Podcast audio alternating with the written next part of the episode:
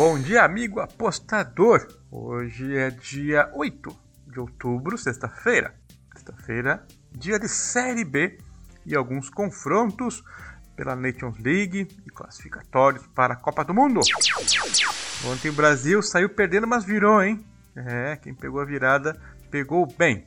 Vamos falar da Série B. Ai, também teve a França que saiu perdendo de 2 a 0 para a Bélgica no primeiro tempo e virou o jogo para 3 a 2 com um golzinho lá na prorrogação já. Interessante o jogo para quem obviamente pegou a virada, o overs, acho que o over estava bem interessante. Já na Série B, hoje nós teremos Botafogo contra CRB. Botafogo terceiro lugar, CRB em quinto. Ou seja, o CRB tem que sair para o jogo. Então, é, é, apesar que ainda não é fatal o jogo, tem rodadas para para fazer pontos e empatar para o CRB aqui jogando fora contra um time que joga bem, que nem o Botafogo, não seria vergonha. Eu estou comentando isso porque os dois times são times que gostam de atacar, fazer partidas movimentadas. O, a dúvida aqui no finalzinho vai ser. A gente vai pensar um pouco sobre a dificuldade da partida em si. Mas vamos lá, Botafogo terceiro lugar, ganhou 14 jogos e perdeu 8. O CRB ganhou 13, um a menos, é, e perdeu 7, um a menos também. Ou seja, empatou mais o CRB. Por isso, é, é, essa pequena é, diferença aí. Vamos lá, vem de vitória sobre o Sampaio, o Botafogo, empatou com vitória e perdeu para o Havaí. Ou seja, e perdeu em casa, né? Foi uma partida estranha na narrativa, digamos, do resultado do Botafogo. O CRB também perdeu para o Havaí em casa. Olha o Havaí ganhou do Náutico e empatou com o CSA. Então, últimas três partidas, cada um fez a mesma coisa. Ganhou, empatou, perdeu. O Botafogo a gente sabe que melhorou muito na campanha, subiu aí na colocação com as suas atuações em casa muito firmes e começou a pontuar também fora, na sequência boa. Uh, esse jogo é um confronto direto para eles, já que a pontuação dos dois é igual, apesar de estar em terceiro e quinto, os dois times têm 48 pontos. Uh, pontuar aqui vale quase 6 pontos, né? o famoso jogo de confronto direto. Empatar é bom para o CRB, teoricamente, o Botafogo não. Engraçado que os dois tropeçaram para o Havaí, né? Será que isso tem alguma coisa a ver? Será que o Havaí joga hoje? Já, já veremos. O, o empate do CRB foi contra o CSA, foi o derby local. Vejamos o que, a gente pode pensar nesse jogo? O Botafogo tem uma média alta de gols aí nas suas partidas. É, 2.40 e o CRB também tem 2.40.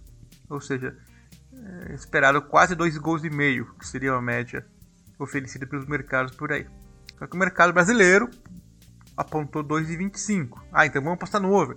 Não é bem assim.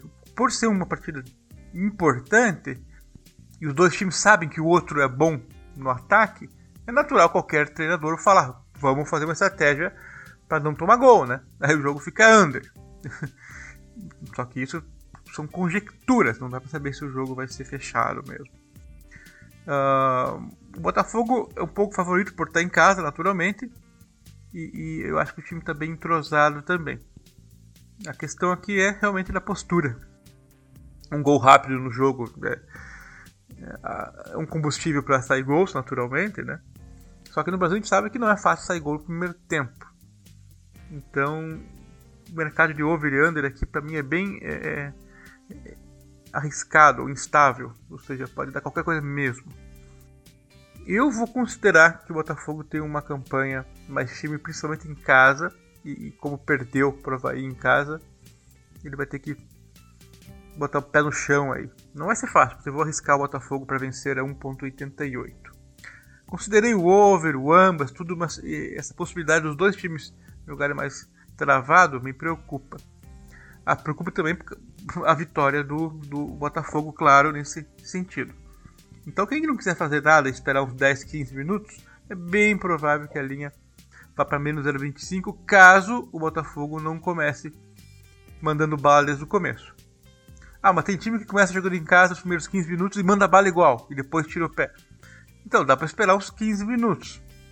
E depois tentar entrar no, no, no time da casa. Ah, mas e se o Botafogo fizer o gol? Paciência. Uma estratégia é fazer. É, é 40% da stake no ML antes do jogo, depois 60% no menos 0,25. Para não ficarem mãos vazias caso saia o gol. E não coloca é, tanto dinheiro é, antes do jogo numa partida que pode ser bem pegada. E se for pegada mesmo, o 0,25 vai estar lá o jogo inteiro praticamente. Próximo jogo, Vila Nova e Remo. O Vila Nova em 16 está fora da ZR, né, mas está perto. E o Remo décimo. É, e é só que a diferença de pontos é pequena, 4 pontos também. Série B parece uma sanfoninha ali bem apertada, né? Só 4 pontos do décimo para o décimo sexto. Isso que o Vila Nova ganhou do Goiás, ganhou do Operário, tocou Ponte Preta. É uma campanha recente boa aí. Já o Remo vem, tem invicto também nos últimos três. Ganhou do Náutico, empatou com o São Paulo empatou com o Coxa. Jogo difícil. Uh, recuperação aí, né, visível do Vila Nova. Fez 12 pontos em 21 possíveis nas últimas rodadas, bastante coisa. 7 jogos, né? E endureceu o jogo contra o Curitiba fora de casa e venceu o Goiás no clássico local. E o empate aí meio polêmico com a Ponte Preta salvou num pênalti mandrake aí no finalzinho. É, mas ainda assim, como, geralmente roubam pro time da casa, né? Mas esse aí foi um, um, um, gol, um pênalti a favor deles. O time do Remo é, é, é, é, o, é melhor do que aparenta, tanto que eu errei um monte de dica no jogo deles. Tem sido consistente e, e conseguiu é, se manter aí no nível bom, mesmo com desfalques aí por contusão. É, sabe jogar fora de casa, né? Continua com alguns desfalques, mas estão voltando alguns jogadores aí. O Eric Flores, principalmente, ajuda bastante o time. O zagueiro Rafael Jansen e o atacante Vitor Andrade. São três reforços que, se tiverem saudáveis, ajudam com certeza. O que, que vamos fazer nesse jogo? É... O Vila Nova, que não era bom em casa, agora começou a jogar bem em casa. O Remo segue consistente e ainda precisa de um pontinho ou outro para ficar tranquilo na Série B. O Vila Nova precisa ganhar, né? Tá na beirada da, do Z4, né? Os times costumam ser bastante under, os dois, tanto que a linha reflete isso. 1.75 é a linha de over e under. Pequena vantagem aqui para o time da casa, é a impressão que dá, mas eu vou de remo dupla chance porque o mercado está dando a odd de 1,70 para cima. Chega até a encontrar 1,74 por aí. Remo dupla chance vai ser meu palpite. Série B, Curitiba, líder contra o Cruzeiro, o bicho azulão, que está em 13 terceiro, 35 pontos. Tá 3 pontos acima do do Vila Nova que eu acabei de falar, que está em 16 Não, é 30 e 35 contra 34. Nossa, um pontinho só. Tá embolado esse negócio, hein? Que isso. 13 terceiro. O Coxa tá empatando um monte de jogo em seguida, né? Ganhou do Guarani em casa, aí empatou com confiança 1x1, Remo 0x0. E o Cruzeiro tá naquela, né? vai, não vai, fica, não fica. Empatou com o Guarani 1x1, perdeu pro CSA em casa. É, levou uma, uma trombada em casa. E, e, ganhou do Brasil de Pelotas, aquele jogo lá que no primeiro tempo as odds enlouqueceram. E, e cumpriram o over no primeiro tempo aí o Cruzeiro.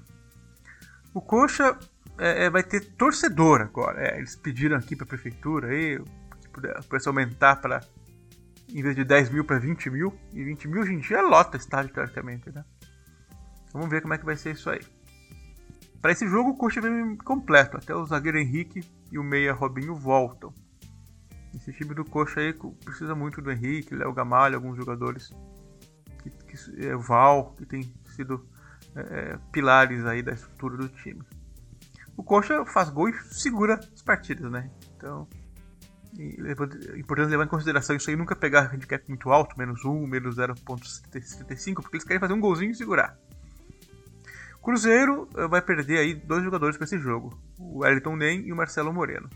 O Marcelo Moreno está na seleção boliviana é, e o Nem está machucado. O Cruzeiro não tem chance real de, de subir, né? 13 pontos para o G4 é difícil, né? Mais fácil eles pensarem em se afastar do, do Z4, que é lá embaixo. É, o time perde pouco, mas não deu aquela engrenada boa para a gente confiar neles. Também joga pelo resultado ali. É, é, o tipo de jogo empregado pelo Luxemburgo. O Coxa tem bastante folga aí na pontuação, mas não pode perder duas partidas em seguida, senão a galera alcança, provavelmente. É, jogo equilibrado, dois times com camisa pesada na história do futebol, o Cruzeiro muito mais, claro. Porém, no momento, o Coxa é o time melhor, que joga melhor dentro das quadras, das linhas da quadra, do campo. Tendo torcida presente, o Cruzeiro de Salcaro, natural aí o Coxa ter é, um pouquinho favorito, mas o mercado deu favoritismo pro Cruzeiro. Então eu vou de Coxa, draw no bet a 1,95 para cima. Essa linha deve mexer depois, porque na madrugada aí o pessoal lá na Ásia, Europa, sei lá, meteu bala no Cruzeiro. Eu acho estranho isso aí. E o, o, o detalhe é que o Coxa contra times maiores, assim, em camisa historicamente pesada, não foi bem. Mesmo que ganhe a Série B e suba para A, isso é uma coisa que está faltando no currículo do Curitiba para essa Série B, que é ganhar de alguém grande, né? Então esse jogo é oportunidade. Mas ainda assim, é bom no bet porque pode muito bem empatar. Agora pela Europa e temos o jogo Turquia-Noruega. É, a Turquia está em terceiro no seu grupo e a Noruega em segundo. Pontuação: Turquia 11, Noruega 13. A Turquia tomou de 6 a 0 da Holanda. A Noruega empatou com a Holanda de 1 a 1. Isso, se fizer um cruzamento de resultados, opa, a Noruega vai ganhar. É, mas enfim, fica faltando essas coisas. A Turquia precisa se recuperar dessa pancada que levou da, da Holanda, né? É, e a Turquia ganhou da, da França em 2019 por 2 a 0 pelas eliminatórias, tem que lembrar disso. É, é era uma surpresa na, na Euro, mas depois perdeu tudo e foi eliminado. ficou sozinho no baile 2 a 0 Já a Noruega não se classifica para a Copa desde 98, quando caiu nas oitavas para a Itália. Nas oitavas das classificatórias. O time tem sido carregado, claro, pelo Haaland, mas hoje ele não joga, ele machucou. A Turquia tem oscilado aí os resultados, né? É uma consagrão, é uma seleção que tem uma, um passado forte, né? Futebol, mas a fase não é das melhores. A Noruega não é ruim, mas perde muito sem o Haaland. E deixando a equipe meio. Média, meia boca, né? Então eu vou me arriscar aqui na Turquia, jogando em casa, sem o Haaland a Noruega. Então Turquia draw no bet 1.66. Essas são minhas dicas para esta sexta-feira. É isso aí, valeu, até mais.